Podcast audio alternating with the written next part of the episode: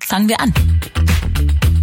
Ich bin auf diese ganze Gruppe gestoßen, als ich selbst in Frankreich war für den Internationalen Kongress für männliche Verhütung. Und dieser Kongress wurde plötzlich gestört, nämlich von einer Gruppe von Aktivistinnen. Und die kamen rein und hatten alle Stoffgenitalien um und diesen Ring drumherum. Und die hatten Banner und haben gerufen, wir haben längst ein Mittel, das funktioniert. Helft uns, es auf den Markt zu bringen. Und das Schockierende war, dass den meisten MedizinerInnen vor Ort war das nicht bekannt.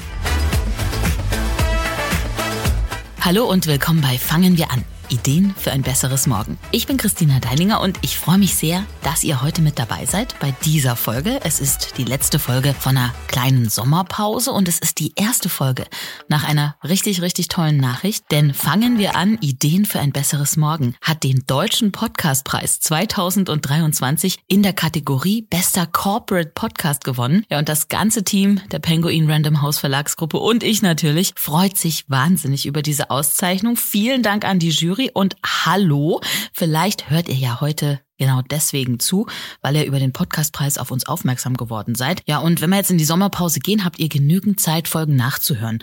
Zum Beispiel, als ich mit Marcel Sebastian übers Tierwohl und die Frage Streicheln oder Schlachten gesprochen habe. Ja, oder mit Professor Dr. Dietrich Grönemeyer über neue Perspektiven für das deutsche Gesundheitssystem. Mir persönlich hat es auch Spaß gemacht, mit Physikerin Sabine Hossenfelder mal an die Grenzen, den Beginn und vielleicht das Ende des Universums zu gehen.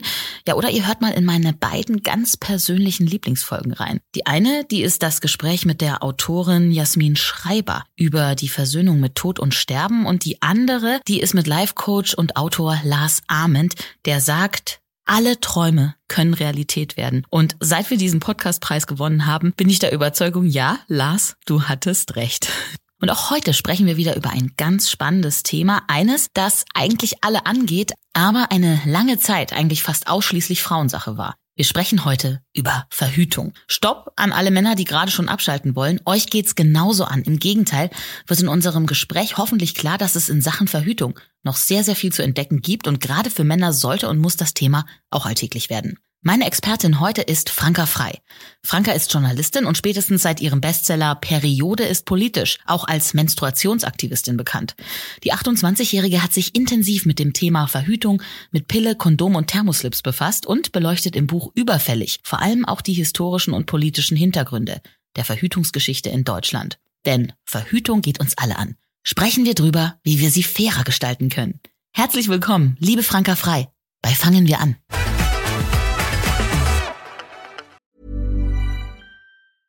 I'm Sandra, and I'm just the professional your small business was looking for. But you didn't hire me because you didn't use LinkedIn jobs. LinkedIn has professionals you can't find anywhere else, including those who aren't actively looking for a new job but might be open to the perfect role, like me. In a given month, over 70% of LinkedIn users don't visit other leading job sites. So if you're not looking on LinkedIn, you'll miss out on great candidates like Sandra. Start hiring professionals like a professional. Post your free job on linkedin.com/people today. Juhu, vielen Dank für die Einladung. Heute geht's ja ums große Thema Verhütung und gleich mal die erste Frage. Kann man sagen, dieses Thema ist eigentlich genauso alt wie die Menschheit? Also die Verhütung oder das, was wir unter Verhütung verstehen, natürlich nicht. Also so Mittel wie die Pille ist klar, die sind nicht so alt wie die Menschheit. Die sind eigentlich eine relativ junge Erfindung der Menschheit. Aber der Versuch, ungewollte Schwangerschaften zu verhindern, der ist schon sehr alt. Also wir haben da schon in der Antike Überliefer Überlieferung, also eigentlich so alt, wie uns Schriften möglich machen, so äh, in, in, in eine Kultur reinzugucken und zu sehen, wie haben Menschen eigentlich damals gelebt und so.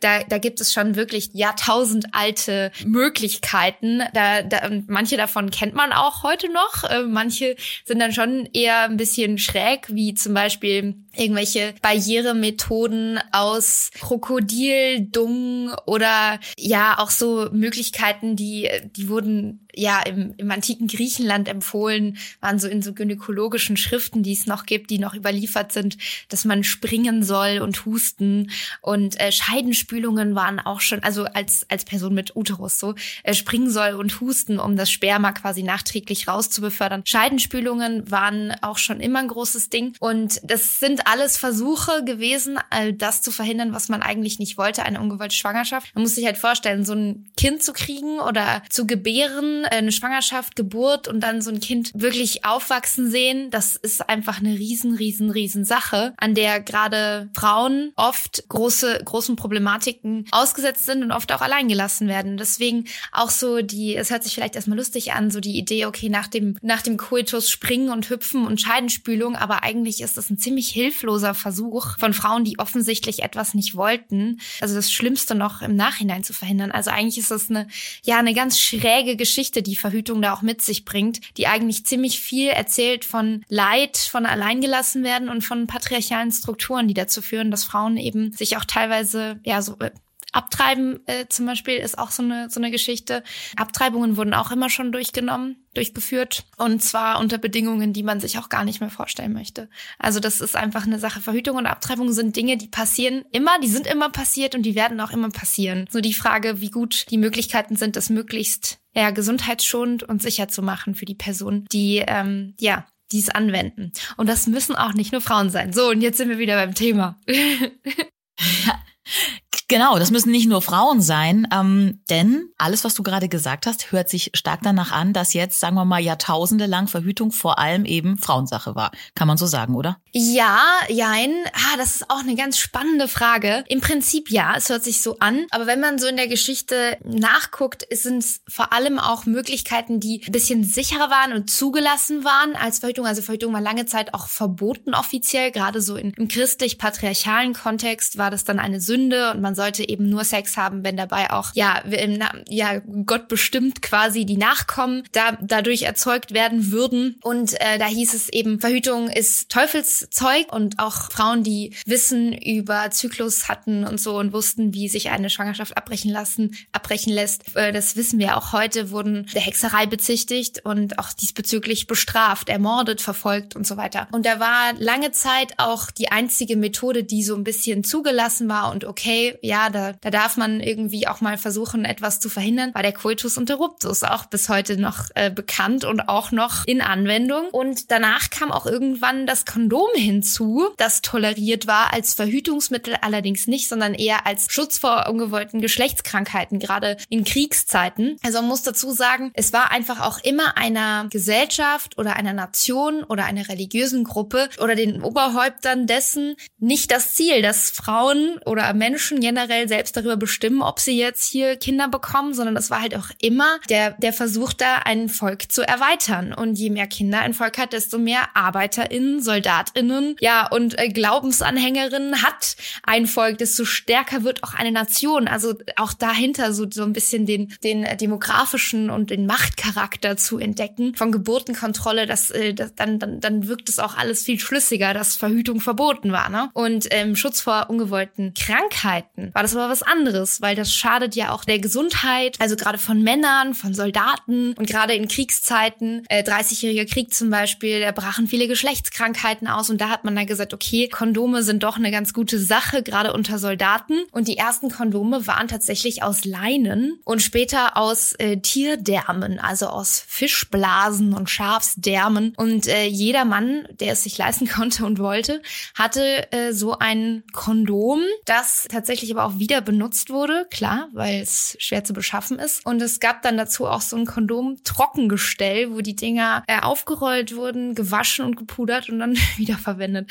Also das waren so ein bisschen die, die Verhütungsmittel, bevor es die Pille gab. Aber es gab auch immer schon, also ich habe es kurz gesagt, Zykluswissen und auch Heil, also Kräuterkunde. Ähm, es gab immer schon ja auch die Idee, dass bestimmte Substanzen, die im Körper dann aber auch toxisch wirken, das muss man man dazu sagen. Auch Kräuter und auch da gibt's auch ähm, Überlieferungen auch beim Mann eben die Fruchtbarkeit einschränken. Und da kommen wir schon fast zu den vielen Möglichkeiten, auch die es bis heute dadurch gibt. Viele Möglichkeiten gibt es, aber das Top-Verhütungsmittel, das natürlich auch einen ganz, ganz großen Rahmen in, in deinem Buch einnimmt, ist einfach gerade bei uns in Deutschland die Pille. Und du schreibst, dass du mit 14 schon die Pille verschrieben bekommen hast. Jetzt habe ich eine Tochter, die ist 14 und ich werde ihr ganz sicher nicht die Pille erlauben. Wie war das damals bei deiner Mutter? Hat die keine Bedenken geäußert? Ich glaube, es war gar kein Problem für dich. Also so habe ich es zumindest rausgelesen. Ja, also, ähm, oh, das ist eine ganz schwierige Frage, weil ich, ich, boah, da da möchte ich dich eigentlich auch zurückfragen, ähm, wie es dir da mit deiner Tochter geht, weil ich glaube, meine Mutter hatte das gar nicht so auf dem Schirm, dass die Pille überhaupt kritisch sein könnte. Für meine Mutter war ganz klar, das ist die, die beste Erfindung gegen einen Unheil, dass sie weder mir noch der Familie noch irgendwie, also das kam gar nicht in Frage, dass ich ungewollt schwanger werde mit 14 und ich hatte einen Freund und ich hatte meiner Mutter auch angekündigt, ich möchte mit diesem, mit diesem Jungen schlafen. Als ich meiner Mutter das gesagt habe und ich hatte mit ihr zum Glück auch einen ganz guten Draht, war für sie klar, ja, du bekommst die Pille. Weil sie wollte einfach auch auf keinen Fall, dass ich dann vor der, ja, schrecklichen Wahl stehen muss, austragen oder abtreiben. So jung und ähm, meine Mutter ist auch ja mit der Überzeugung selbst aufgewachsen, dass Abtreiben nichts Gutes ist, dass Abtreiben stigmatisiert ist. Das ist auch gesellschaftlich immer noch so, also dass viele Leute das einfach für keine legitime Wahl einer ja eine eine Entscheidung äh, halten. Ähm, aber gut, ich glaube, meine Mutter, um es kurz zu machen, wollte mich einfach schützen. Und für sie war nicht klar, dass äh, dieses Mittel, das ich da verschrieben bekam, auch mit äh, wahnsinnig vielen und sehr vielen auch teils ungeklärten Nebenwirkungen einhergeht. Und das war dadurch auch mir nicht klar. Es war selbstverständlich. Jetzt ist aber für mich auch so ein bisschen die Frage, also ich bin meiner Mutter null böse deswegen, weil ich weiß, sie hat im besten Sinne, also ihrer, ihrer Möglichkeiten gehandelt, um mich zu schützen. Aber das war auch damals vielleicht noch nicht so im Mainstream angekommen, dass die Pille ein Medikament ist mit, mit multiplen Nebenwirkungen. Deswegen, ich möchte die Frage auch ein bisschen an, an dich zurückstellen. Was ist denn die Alternative? Weil meine Mutter hat damals gesagt, Kondome, das ist ihr zu unsicher. Sie ist auch aus einer Generation so. Sie ist selbst erst damit aufgewachsen, dass Kondome irgendwie was Neues sind.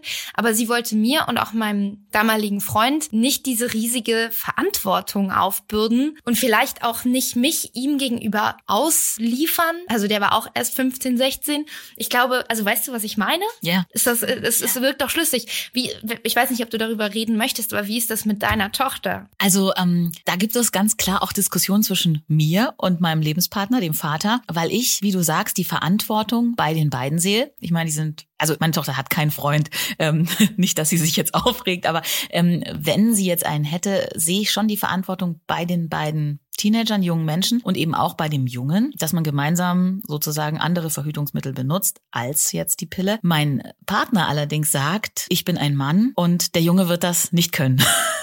da kann man sich nicht drauf verlassen und das hat mich schon ein bisschen geschockt, ehrlich gesagt. Mhm. Meine Tochter sagt, Mama, äh, verlass dich drauf, ich habe sowieso jetzt erstmal keinen Sex. Okay. Also insofern hoffe ich. Ja, ähm, also aus meiner eigenen Erfahrung, ich weiß jetzt nicht, wie es dir da geht, aber also ich bin jetzt 28 und die Männer, mit denen ich so in letzter Zeit geschlafen habe, die wussten alle zum Glück relativ gut, wie das mit dem Kondom funktioniert und auch welche Größe für sie passt. Aber im Durchschnitt ist das nicht so. Also wir haben Zahlen, die sagen, 80 Prozent der Männer kaufen das falsche, die falsche Kondomgröße. Und das ist auch kein Wunder, wenn man sich anguckt, dass die Kondome ja oft auch nur in Standardgröße rausgegeben werden oder in XXXXL zu kaufen sind. So, also da sind auch irgendwelche Männlichkeitsideale überholte im Spiel ganz sicher. Aber gerade die falsche Größe ist einer der Hauptgründe dafür, dass Kondome halt sehr oft reißen oder abflutschen. Und das habe ich sehr oft erlebt, auch als junge Frau gerade. Also gerade mit unerfahrenen ähm, Sexualpartnern ist da sehr oft das Kondom flöten gegangen. Und ich kann mich erinnern, dass ich ähm, erstens zeitweise sehr froh war, die Pille zu nehmen. Und zweitens, als ich irgendwann die Pille nicht mehr genommen habe, oft die Pille danach genommen habe. Und da sind wir wieder beim, beim selben. Also deswegen sage ich auch immer, wenn, wenn Leute sagen, hey, ähm, ja, hier gibt's Möglichkeiten für den Mann, aber die, öh, die hören sich ja alle nicht so toll an. Was ist denn falsch mit Kondomen? Ja, hm, das Ding ist halt mit Kondomen, Kondome können sehr sicher sein, aber das sind sie eben längst nicht für alle.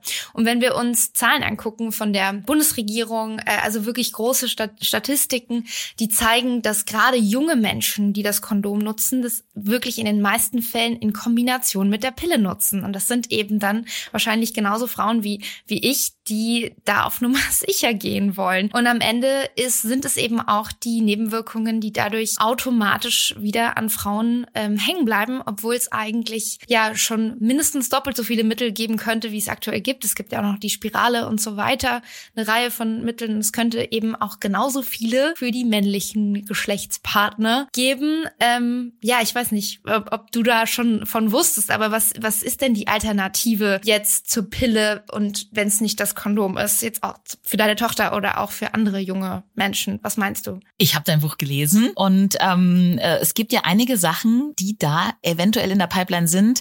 Ich sag mal Stichwort in fünf Jahren vielleicht marktreif sind. Darüber sprechen wir aber gleich. Lass uns ähm, noch mal kurz über die Pille äh, reden. Ich habe nämlich schon den Eindruck, es gibt so eine Bubble, die ist aufgeklärt über die Pille und die andere nutzt es immer noch als so ein Lifestyle-Produkt, macht schöne Haut, ähm, regelt den Zyklus und auch Frauenärztinnen verschreiben die ja teilweise wirklich ohne aufzuklären, dass sich komplett dein Leben auf 180 Grad ändern könnte. Muss ja nicht so sein, aber es ist so. Und auch du hast ja so eine Pillengeschichte hinter dir. Kannst du vielleicht dazu noch mal kurz was sagen? Weil Pille einschmeißen, paar Nebenwirkungen, so einfach ist es ja nicht. Also das ist irgendwie ganz schwierig. Ich will da auch Ärztinnen keinen Vorwurf machen, weil äh, die meisten GynäkologInnen lernen einfach auch, dass die Pille das beste Mittel ist. Und das ist sie auch. Also sie ist das Mittel, das am meisten getestet ist, das schon längst am längsten auch industriell vergeben wird, das einfach in solchen immensen Massen zum Einsatz kommt, dass man da einfach auf Erfahrungswerte aufbauen kann. Und man sagt, die Nebenwirkungen sind ja im Gegensatz zu einer ungewollten Schwangerschaft ja immer noch sachte, äh, immer noch tolerierbar. Das ist übrigens auch der Grund dafür. Also ich muss mal ein bisschen äh, jetzt von ein bisschen woanders anfangen, das Pferd von hinten aufsatteln. Ähm, Hormone zur Verhütung sind einfach schon etwas, wo man schon sehr lange Zeit weiß, dass es funktioniert. Und ähm, man weiß auch, okay, das hat Nebenwirkungen, aber man kann sie ungefähr abschätzen. Die meisten Nebenwirkungen sind, haben halt irgendwas mit ähm, körperlichen Abläufen zu tun, sind sehr oft deswegen auch nicht wirklich bekannt. Also bei mir war das so, ich habe die Pille sehr früh verschrieben bekommen, als ich noch in der Pubertät war und ich weiß gar nicht, was für Nebenwirkungen ich eigentlich hatte, weil ich mich in dieser Phase einfach sehr stark entwickelt habe, so oder so. Und ich habe keine Ahnung, ob mein Akneschub oder dass meine Brüste viel größer jetzt wurden, dadurch kam, dass ich einfach 15 wurde und irgendwie das eine natürliche Entwicklung war, oder ob es eben von der Pille kommt. Ja, was ganz interessant ist, bei mir war es ganz klar so, dass als ich die Pille abgesetzt habe, als mir zum ersten Mal bewusst wurde, oh Gott, ich habe vier Jahre lang jetzt ein Medikament genommen, da war mein Körper völlig aus dem Konzept gebracht und ich hatte monatelang meine Tage nicht und also ich, ich habe einen riesigen Akne-Schub bekommen. Mir wurde dann gesagt von meiner Hautärztin, ja, das ist, weil ihr Körper die eigentliche Entwicklungsphase, wo die, Kör wo, der, wo die Haut lernt, quasi den Teig zu regulieren in der Pubertät, nicht durchleben konnte konnte und deswegen ist es quasi wie so eine zweite Pubertät, die nachgeholt wird. Ich war so great, toll, jetzt stehe ich so im Berufsanfang, bin Mitte 20 oder Anfang 20 und habe jetzt hier die Akne, die sonst 14-Jährige haben. Toll, Dankeschön für nichts von wegen Lifestyle-Produkt. Und weil ich dann so lange auch keinen Zyklus hatte, bin ich wieder zu Gyn und hieß, nehmen Sie wieder die Pille. Also es war total krass. Ich hatte das Gefühl, man kommt davon gar nicht mehr runter, wie von so einer Droge. Und ich habe auch Freundinnen, denen ist nach dem Pille absetzen, nach drei, vier Jahren, ist dann die Haut ähm, so schlecht geworden, die sind die Haare büschelweise ausgefallen. Die waren depressiv, die haben wieder angefangen, weil sie gar, kein, gar keine andere Wahl hatten. Also es, sie konnten ohne Pille nicht mehr leben und das finde ich total gruselig. Aber um zurückzukommen auf die Gyns, ich glaube, dass die, dass die GynäkologInnen das halt auch einfach oft nicht besser lernen. Das steht halt einfach in den Lehrbüchern. Und das andere ist, es gibt halt auch schlichtweg nicht wirklich gute Alternativen. Die Alternative wäre, dass wir viel mehr ungewollte Schwangerschaften riskieren. Und da sind wir wieder bei einem anderen Thema, also zum einen bei vielen jungen Frauen und das will auch niemand. Das ist auch schlecht für die Wirtschaft. Das ist also, weil, weil Frauen dadurch dann weniger Bildung erfahren zum Beispiel. Das ist generell demografisch betrachtet auch kein Anliegen. Und das andere ist aber auch, dass GynäkologInnen oft auch gar nicht genug Zeit bleibt. Also die haben gar keine Möglichkeit, über andere Mittel aufzuklären. Und am Ende ist die Pille das, was am besten einfach noch funktioniert im Vergleich. Auch wenn wir uns angucken, Abtreiben ist immer noch in Deutschland als Straf Straftat betrachtet, steht immer noch im Strafgesetzbuch unter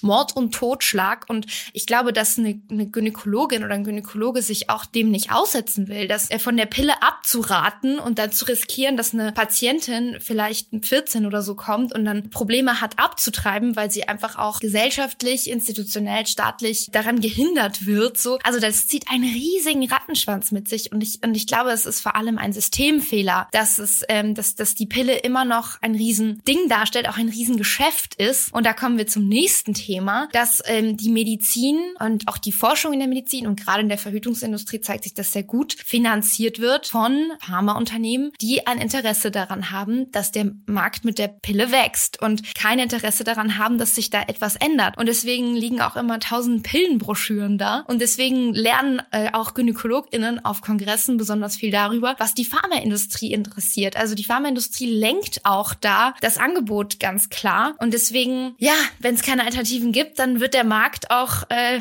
ja, nicht schrumpfen und deswegen wird sich da auch nichts tun in den nächsten Jahren. Es sei denn, wir fordern das ganz lautstark. Und das machst du.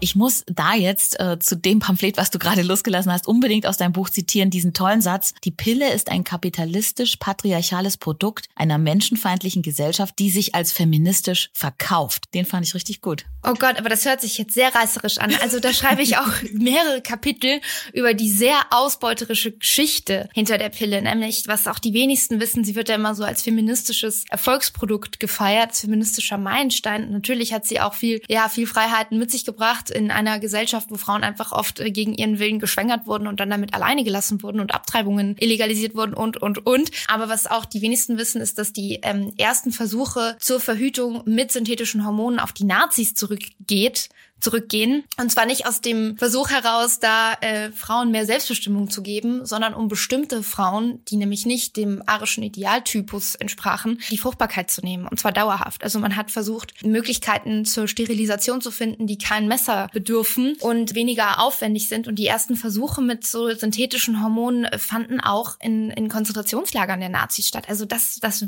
wissen die wenigsten. Die ersten Forscher, denen es gelungen ist, ähm, die, die künstlichen Hormone Hormone herzustellen. Das waren auch bekannte Nazis. Und die tatsächliche erste Antibabypille wurde getestet, nur ungefähr zehn Jahre später, nach dem Zweiten Weltkrieg in den USA, also von einem US-amerikanischen forschenden Team aus. Und man hat sich erstmal Frauen in psychiatrischen Anstalten gesucht, an denen einfach Experimente durchgeführt. Und später ist man dann mit den Studien nach Puerto Rico gegangen, dank des also ich sage dank in Anführungsstrichen des semikolonialen Status von Puerto Rico, gab es da überhaupt, also oder nur ja sehr geringe Regulationen gegenüber solchen Versuchen mit Menschen? Und deswegen konnten die Leute da einfach ganz, also die Forschenden aus den USA relativ easy 100 Frauen so ein Mittel geben. Und die Frauen, die an der Studie teilnahmen, wussten das teilweise gar nicht, dass sie Teil eines Experiments sind. Und die wurden auch bei Nebenwirkungen nicht ernst genommen. Und man hat die Pille dann einfach auf den Markt gebracht. Und relativ schnell wurde das dann ein sehr großes Business. Und natürlich wurde wurde das auch von feministischer Seite beklatscht, denn ich komme wieder dazu, die Alternative ist nicht viel besser. Und ja, und erst nach der Zeit hat man dann auch, also es gab schon Beschwerden, auch Anfang der 60er, als die Pille ganz neu in den USA auf dem Markt war, gab es auch schon ähm, feministischen Widerspruch. Und es hieß, was gebt ihr uns da eigentlich? Und irgendwie haben wir hier die multiplensten Nebenwirkungen. Und was, was ist das eigentlich? Und da hat man auch darüber debattiert, die Pille wieder vom Markt zu nehmen. Allerdings nur unter Männern. Und man hat Frauen, die äh, diese, diese Abstimmung gestört haben und gesagt haben, hört uns doch mal zu, ja, des, des, des Parlaments verwiesen. Also das war im, im Senat in Wisconsin, muss ich dazu sagen. Aber also Du merkst, ich könnte Ewigkeiten darüber sprechen. Was ich eigentlich sagen möchte, ist, dass sich das so verselbstständigt hat mit der Pille und dass es auch gar nicht so leicht ist zu sagen, die Pille ist schlecht oder die Pille ist gut. Das ist ein, man, in meinem Buch schreibe ich darüber als das Verhütungsparadox, also eine Art ähm, Pillenparadox, um das äh, ein bisschen schöner auszudrücken, dass die Pille und andere Mittel zur Verhütung auf der einen Seite super viel Selbstbestimmung bringen, klar, super viele Rechte und Freiheiten, aber auf der anderen Seite auch mit ganz viel Alternativlosigkeit und oft auch Druck und Zwang in Verbindung standen und auch immer noch stehen. Also immer noch werden auch Frauen vor allem im globalen Süden, in Ländern des sogenannten globalen Südens, auch, und da gibt es viele Berichte drüber, ähm, dazu gedrängt, gedrängt, bestimmte Verhütungsmittel zu benutzen und gerade Mittel, die sie über eine längere Zeit unfruchtbar machen. Was ähm, ja auch wieder darauf hindeutet, dass diese Geschichte der Geburtenkontrolle, in der bestimmte Menschen sich fortpflanzen sollen und müssen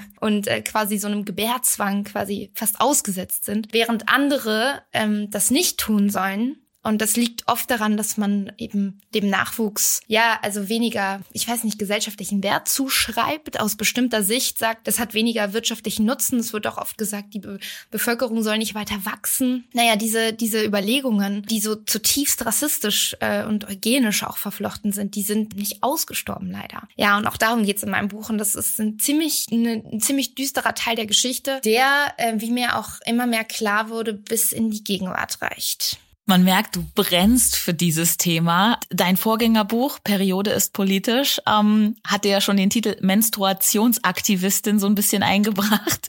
Jetzt Verhütungsaktivistin. Franka, wir machen jetzt eine kurze Zäsur, um gleich zu sprechen darüber, was es denn vielleicht für Alternativen geben könnte. Eben weg von der Pille oder neben der Pille. Ein paar neue Ideen, neue Ansätze, vor allem für die Männer oder ja, Personen, die eben keinen Uterus haben. Wir machen jetzt unser kleines Yin und Yang. Hierbei fangen wir an. Da nenne ich dir immer zwei Begriffe. Du darfst dich für den einen, den anderen, beide oder keinen entscheiden, kannst auch was dazu sagen. Bist du bereit? Ja. Okay, also an die Menstruationsaktivistin. Menstruationstasse oder Periodenunterwäsche? Das ist eine persönliche Entscheidung. Die, die Antwort beantworte ich nicht als Aktivistin, sondern persönlich. Menstruationstasse. Okay. Weil ich glaube, beides kann super sein, aber für mich persönlich funktioniert die Tasse besser. Recherchieren oder präsentieren? Recherchieren. Obwohl, nein, recherchieren ist ganz, ganz, ganz toll. Ich, aber ja, beim Recherchieren, es ist so, ich liebe das, so reinzugehen in etwas, wie so ein Maulwurf, mich so reinzugraben. Aber dann bin ich auch bis zum Rand voll mit Dingen, die ich unbedingt wie so eine Bombe, die gleich explodiert, nach außen präsentieren muss. Also es ist auch ein, ein Yin und Yang, ja. Jetzt gerade fühle ich mich tatsächlich wieder mehr nach Recherchieren. Deswegen recherchieren, ja. TV oder Print? Print. Good old. Okay, jetzt geht's wieder auf die Verhütung. Diane oder Jasmin? Oh Gott, keins von beiden. Kupferspirale oder Hormonspirale? Kupferspirale. Pinky oder kein Pinky? Was ist das denn für eine Frage? Aber, also. äh, Habe ich das nicht auch bei dir gelesen? Ähm, äh, äh, äh war nicht Pinky dieser komische Handschuh, mit dem man den äh, Tampon entsorgen konnte? Pinky Gloves, ja, ja, ja. Weil Pinky ist ja eigentlich nur der kleine Finger. Und das Wort wird halt, also ich weiß, ich will jetzt nicht in die Tiefe gehen, aber so, ich kenne das halt auch, also die Bezeichnung so aus anderen Kontexten. Deswegen dachte ich, okay, was ist das denn hier für ein Podcast? Oh, nee, nee, dann schneiden wir das jetzt äh, vielleicht wieder raus. Nein, nein, nein, lass das doch ruhig drin. Du meinst Pinky Gloves, die äh, pinken Handschuhe ja natürlich ohne Pinky Gloves. Also sonst hätten wir ja da gar nicht diesen Shitstorm gebraucht. Ja, also das waren äh, äh, Gründer, die im Fernsehen eine Idee präsentiert haben, wie man schön, ja, ohne ihn zu berühren, den Tampon in den Mülleimer befördern kann. Ich habe es irgendwie nicht verstanden. Also das waren zwei Männer, Eugen und André, ich weiß das sogar noch. Die äh, sind sich vorgekommen wie die größten Frauenversteher, weil sie in dieser Sendung bei Vox, die Höhle der Löwen, mit dieser Erfindung ankamen, ja, und dachten, sie hätten jetzt den heiligen Gral der Menstruation entdeckt, ähm, weil sie gesagt haben, sie haben selber mit Frauen zusammengelebt in einer WG und da ist ihnen aufgefallen, dass im Mülleimer Mülleimer waren blutige Tampons eingewickelt, aber man, man konnte erahnen, es handelt sich um ein blutiges Tampon. Und dann haben sie gedacht, nein, das muss ja nicht sein und niemand muss, niemandem muss dieses Blut zugemutet werden und haben sich dann wirklich überlegt, einen Handschuh, der auch noch pink ist, blickdicht zu entwickeln, mit dem Frau den Tampon selbst also entfernen kann und dann einfach nur noch so über links stülpen und dann mit dem Handschuh quasi den Tampon entsorgen. Und das haben sie sogar noch irgendwie gegreenwashed. Ich weiß nicht, wie das gehen soll. Aber es war für mich die Erfindung, die die Menschheit gerade am allerwenigsten braucht. Und ich habe damals was auf Instagram dazu gepostet und dieser Post ging viral und das hat so ein, ähm, ja, eine Lawine mitgetragen, einen riesigen Shitstorm, der sich gegen diese Männer gerichtet hat. Und im Nachhinein habe ich dann auch Nachrichten bekommen, warum ich denn das Leben dieser beiden Männer zerstören will. Und das wollte ich ja gar nicht. Die tun mir auch ehrlich ein bisschen leid. Also sie haben sich dann auch damit befasst, warum diese Erfindung vielleicht auch gar nicht so progressiv ist. Und das ist eigentlich das auch was, was Schönes. Und es wurde innerhalb von wenigen Tagen aus den Regalen genommen, was auch super ist. Also es hat einfach gezeigt, dass die Gesellschaft ähm, da schon so ein bisschen weiter ist, glaube ich. Also am Ende war es, glaube ich, eine gute Entscheidung, das aus dem Regal zu nehmen. Und ähm, ich hoffe, die beiden haben eine, eine, ein anderes Projekt gefunden, mit dem sie ihren Erfindergeist äh, verwirklichen können.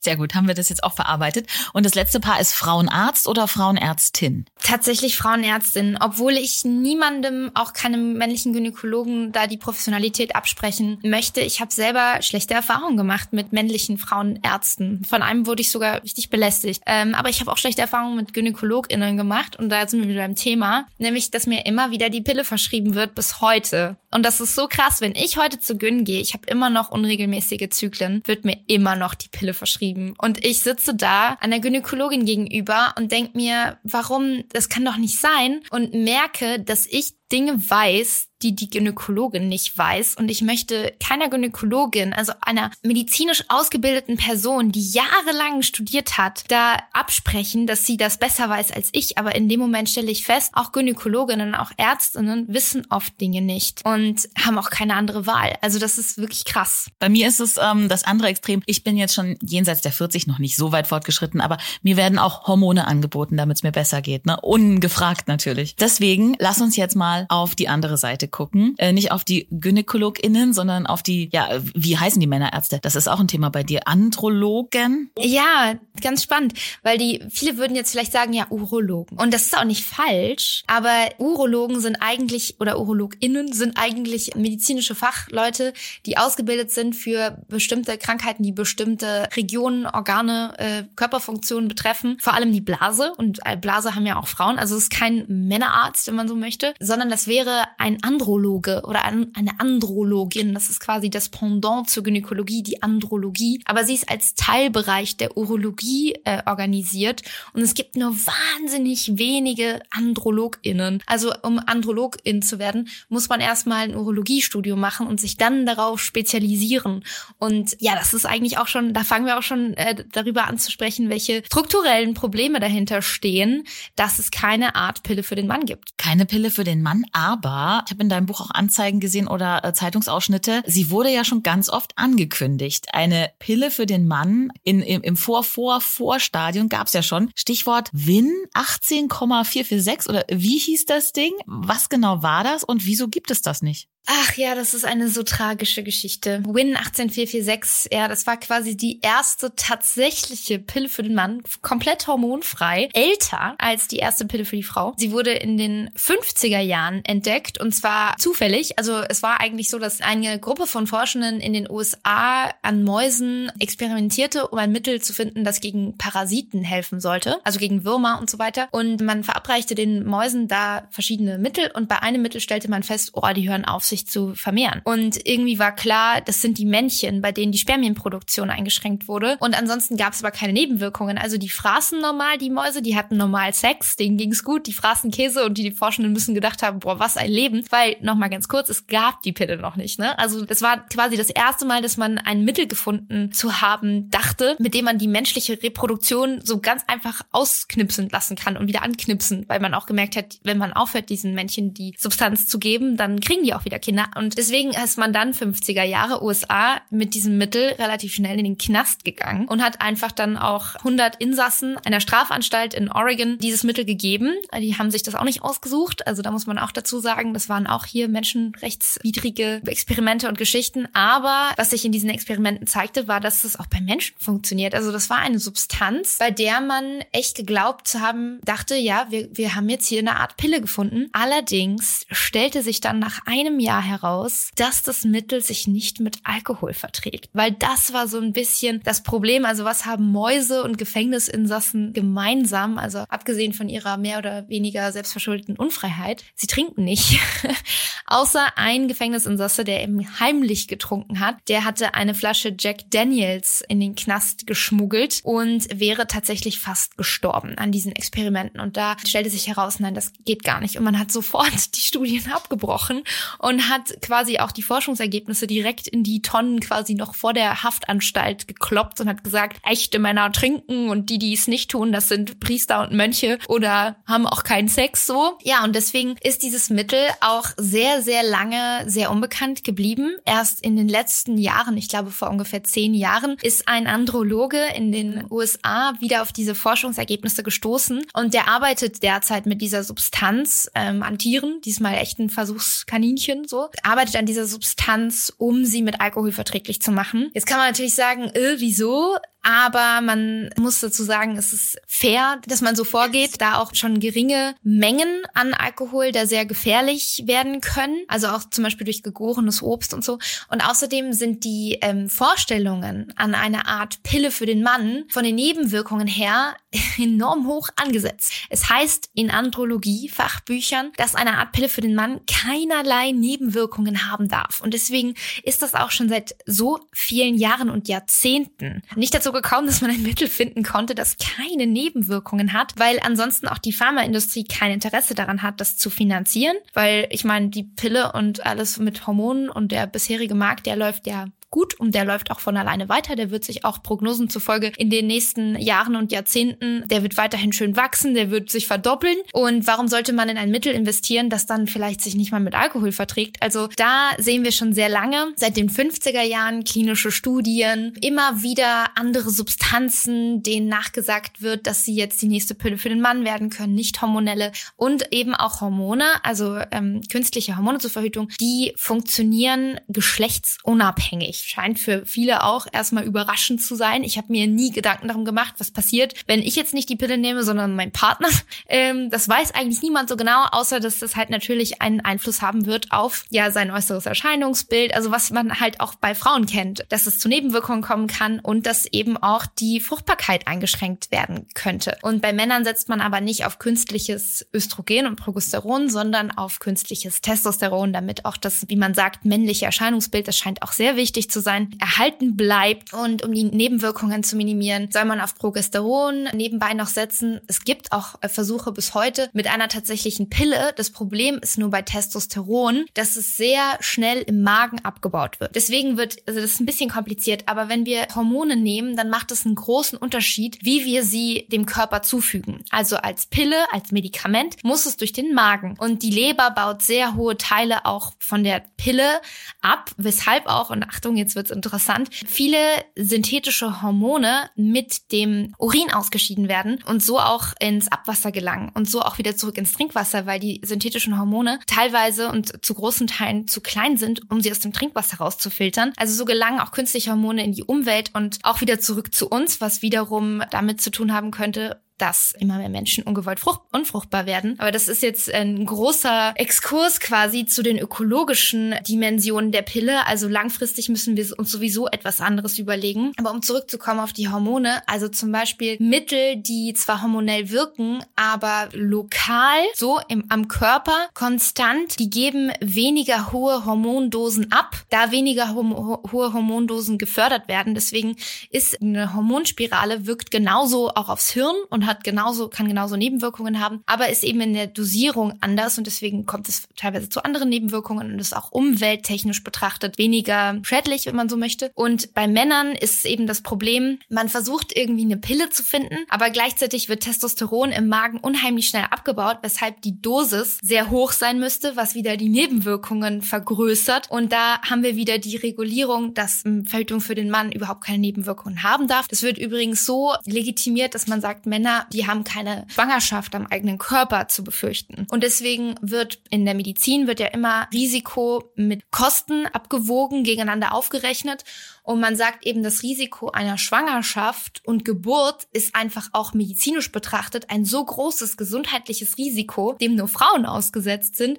Und deswegen wird bei Frauen auch die Toleranz für Nebenwirkungen, die Toleranzgrenze viel höher gesetzt als bei Männern, wo man sagt, hä, die sind doch gesund, die haben nichts zu befürchten. Warum sollten die denn hier Nebenwirkungen wie Akne und Stimmungsschwankungen auf sich nehmen? Da hat man nicht mitberechnet, dass eine ungewollte Schwangerschaft natürlich erstens mal gar nicht zustande kommt ohne Männer und zweitens auch sozial und finanziell schnell Konsequenzen nach sich zieht. Also da, da geht es eigentlich auch um eine größere Frage von Medizinethik. Was ist eigentlich für uns äh, medizinethisch betrachtet da sinnvoll? Aber um zurückzukommen auf die Hormone und es gibt auch Mittel für den Mann, Hormonelle, die besonders weit sind in der Forschung. Das ist vor allem eine Testosteronspritze wo die Hormone relativ schnell halt in den Körper gelangen und auch nicht so hohe Dosen erforderlich sind und ein Gel, das man sich täglich auf die Schultern aufträgt, was relativ schnell in die Haut einziehen soll. Aber beides hat auch seine Nachteile. Also einmal bei der Spritze ist es so, da gab es sehr große Studien, die wurden schon vor über zehn Jahren komplett abgebrochen, verfrüht, weil es zu Nebenwirkungen kam, die den Nebenwirkungen der Pille sehr ähnlich sind. Und da hat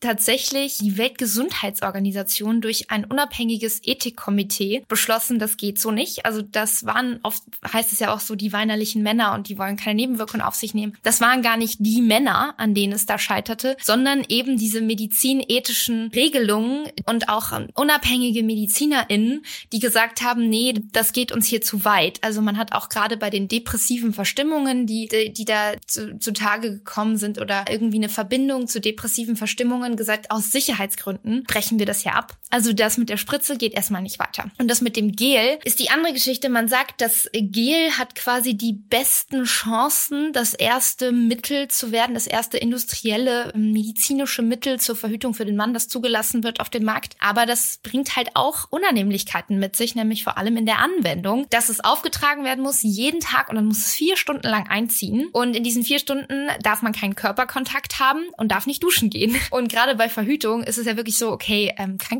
Körperkontakt. Mhm. Und da ist äh, es ist ein bisschen schwierig. Und bei den ganzen Meldungen, dass mal wieder irgendeine Substanz gefunden wurde, die eine nicht hormonelle Pille für den Mann möglich machen soll, da bin ich auch äh, eher skeptisch, weil das Problem haben wir schon ziemlich lange. Nur weil etwas an Tieren funktioniert, heißt es noch lange nicht, dass wir es, dass wir den gleichen Effekt bei Menschen erwarten können und erst recht nicht, dass wir es für Menschen zulassen können.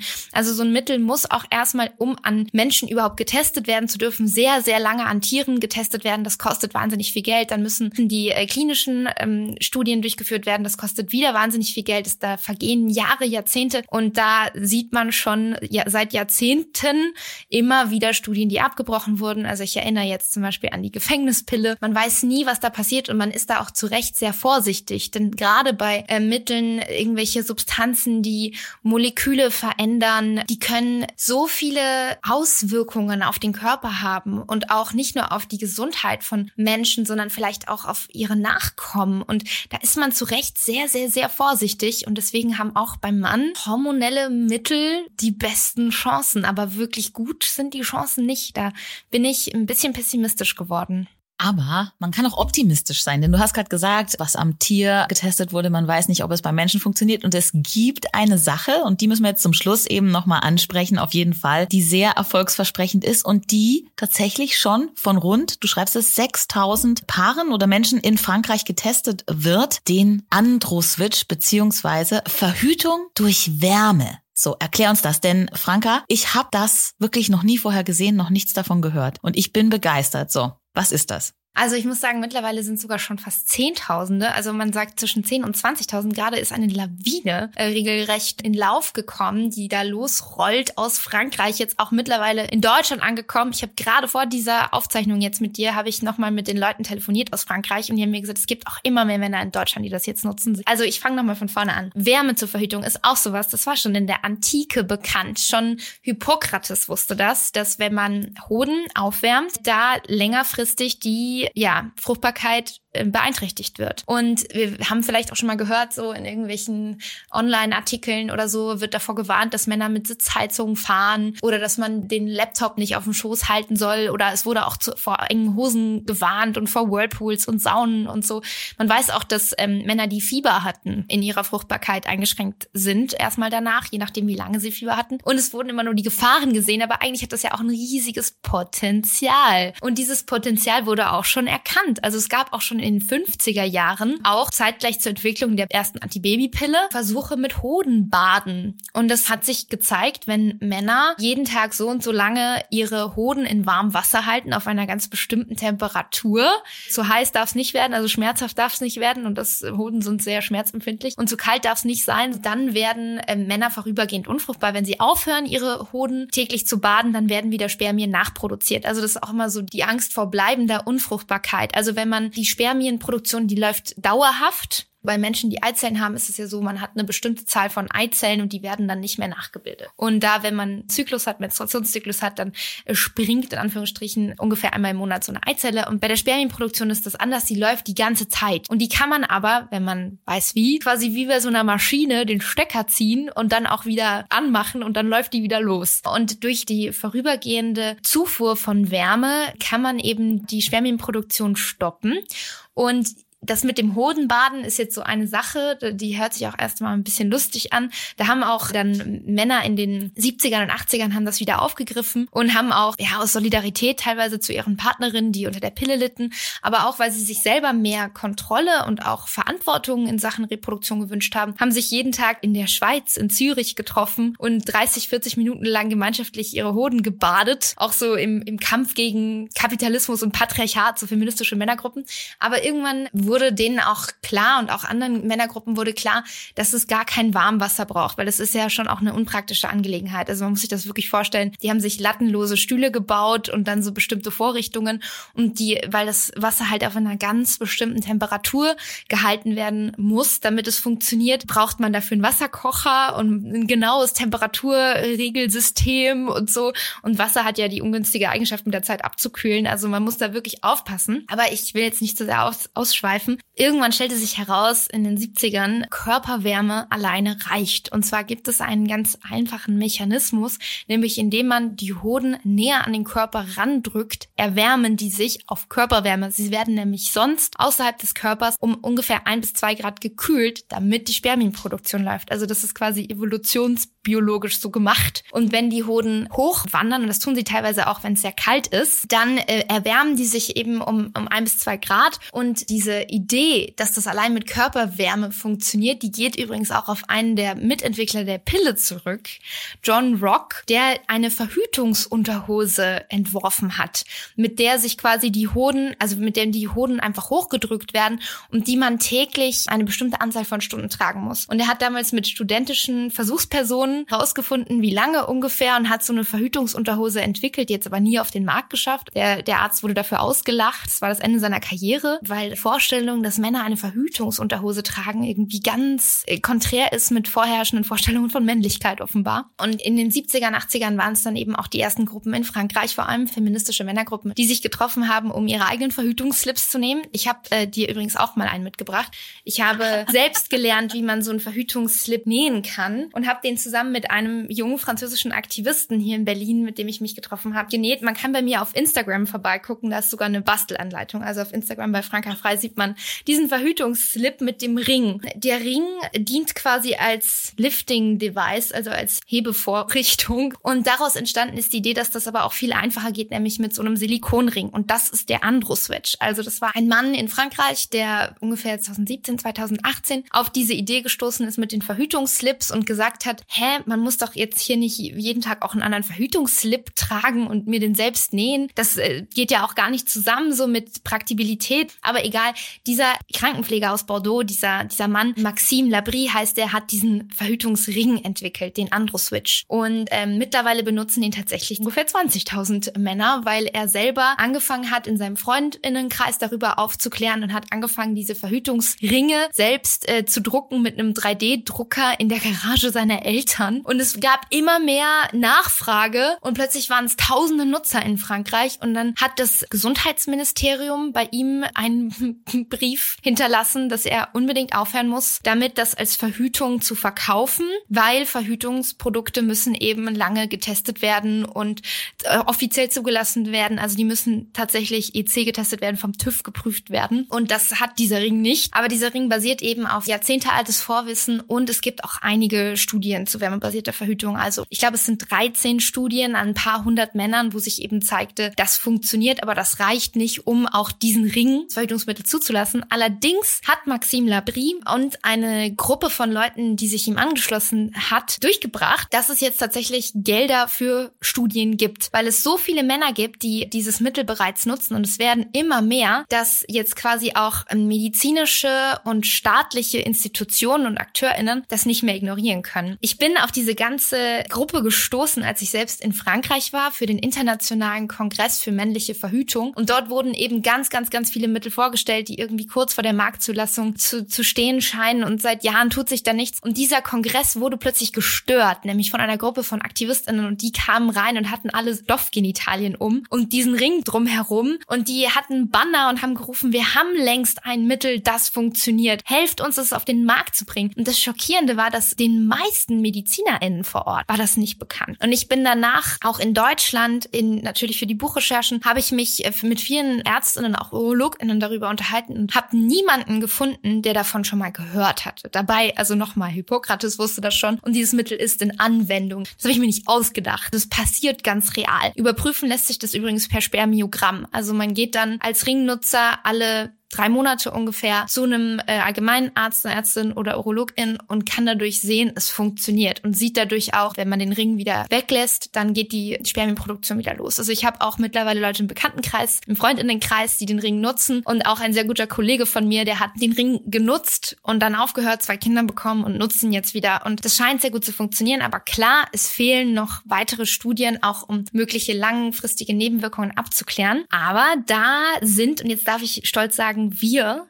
dran, denn auch ich habe mich der Gruppe um Maxime Labrie angeschlossen, weil ich das für so sinnvoll halte, was die machen. Wir haben einen Verein gegründet, gerade erst, das European Network for Shared Contraception. Mittlerweile, also gerade eben am Telefon hieß es, wir haben jetzt ein fünftes Vereinsmitglied und es wächst jetzt so ganz langsam. Ich bin mit vielen Ärzten in Kontakt mit der Deutschen Gesellschaft für Urologie, die mein Buch gelesen haben und das für sehr gut befinden und sagen, äh, sie wollen uns unterstützen und ich bin auch gerade daran mit einem Mann, der schon seit ziemlich langer Zeit äh, dazu forscht und zum Thema promoviert, Fabian Hennig, eine Art ähm, Webinar für UrologInnen anzubieten, damit auch UrologInnen davon mehr erfahren können, damit wir eben auch aus medizinischer Seite Unterstützung bekommen und nicht nur Ablehnung und nicht nur, ah, das kennen wir nicht, das ist äh, gefährlich, das lassen wir mal lieber.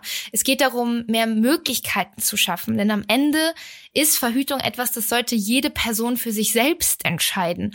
Welches Mittel passt, ob überhaupt Verhütung in Frage kommen muss, ob man es wirklich braucht. Und es geht um allumfassendes Wissen und Aufklärung. Und dazu gehört eben auch Wissen und Aufklärung darum, dass auch Wärme zur Verhütung funktionieren kann. Ja, die Idee ist eben auch, dass dass also dieser Ring nicht die fertige Lösung ist, sondern ein Mittel darstellen kann, das bereits erhältlich ist, offiziell als Glücksbringer, aber mit sehr einschlägigen äh, Informationen dazu, wie man diesen Glücksbringer zur Verhütung benutzen kann. Ja, und dass auch daraus andere Ideen entstehen können. Also ich bin in meinen Recherchen auch ähm, auf eine Gruppe von Erfinder Erfindern, vier Männer, gestoßen, äh, die in Hessen ein, ein Verhütungscomputer, ein, Verhütungs, ein Verhütungsgerät für den Mann entwickelt haben, das nur eine kaum spürbare Wärme an die Nebenhoden abgibt.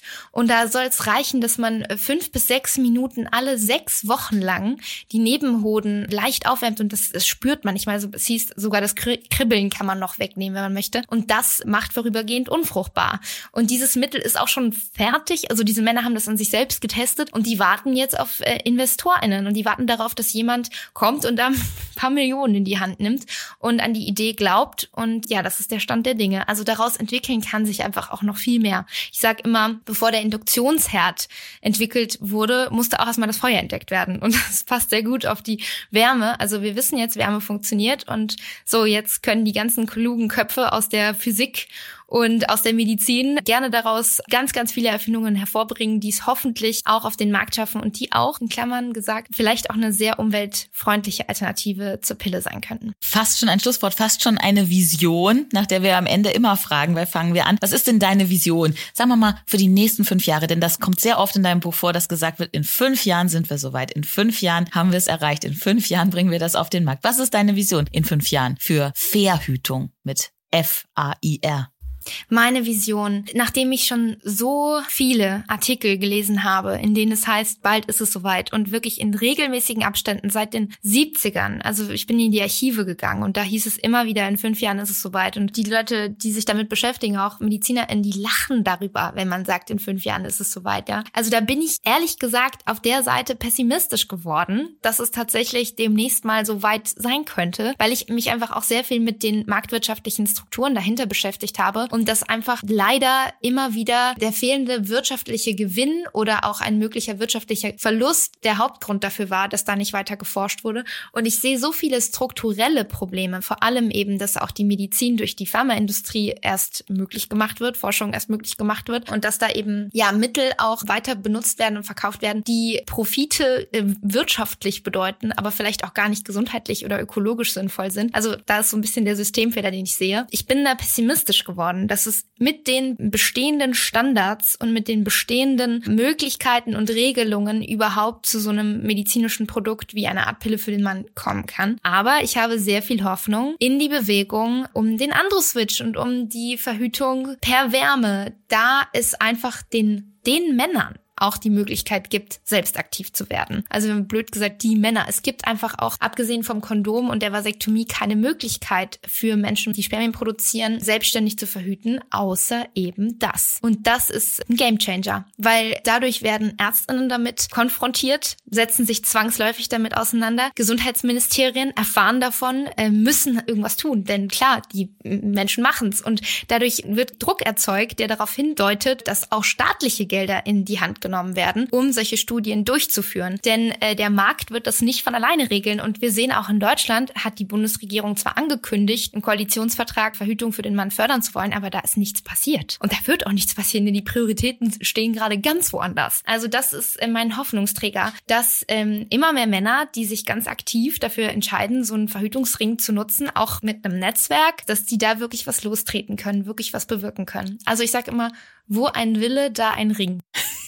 ja, das wäre auch ein gutes Schlusswort. Trotzdem, ich höre daraus, man muss selber in die Aktion gehen. Also jeder Einzelne kann vielleicht was tun, dass wir so da in Sachen Verhütung so ein bisschen gleichberechtigter werden. Am Ende von Fangen wir an, frage ich unsere ExpertInnen immer nach zwei Tipps und vielleicht hast du zwei. Ganz konkret, die man heute schon umsetzen kann für eine bessere Zukunft in Sachen Verhütung für uns alle. Vielleicht einen an die Männer, an die Frauen kannst du dir aussuchen. Ja, was, was jeder jetzt gleich machen kann? Also ich glaube, darüber sprechen und Leuten zuhören Leute ernst nehmen. Gerade als Mensch, der selbst noch nie verhütet hat, das zeugt auch von einem Privileg, sich dessen bewusst werden. Es ist ein Privileg, dass mir nie gesagt wurde, jetzt hol dir doch mal die Pille und jetzt stell dich nicht so an und das sind hier doch die normalen Nebenwirkungen. Also die ganzen Nebenwirkungen auch zu ertragen und das sind nicht nur körperliche, sondern auch mentale, Mental Load, Zeit, Stress, Geld. Dass man, gerade wenn man sich damit noch nicht beschäftigt hat, erstmal sich dessen bewusst wird und zuhört und das als Problem wahrnimmt und dann sich damit beschäftigt und auch mit dem eigenen Körper beschäftigt. Denn gerade in Bezug auf Männergesundheit fehlt uns da noch ganz schön viel Wissen. So in letzter Zeit haben wir vielleicht mal angefangen, mehr über Menstruation zu sprechen und zu merken, okay, Pille, hm, will ich das eigentlich? Aber bei Männern fehlt uns da wirklich noch äh, die Grundlage. Also wie werden Spermien produziert? Äh, vielleicht auch mal selbst zum Arzt oder zur Ärztin gehen, äh, die Fruchtbarkeit checken lassen, mal die Hoden abtasten lassen.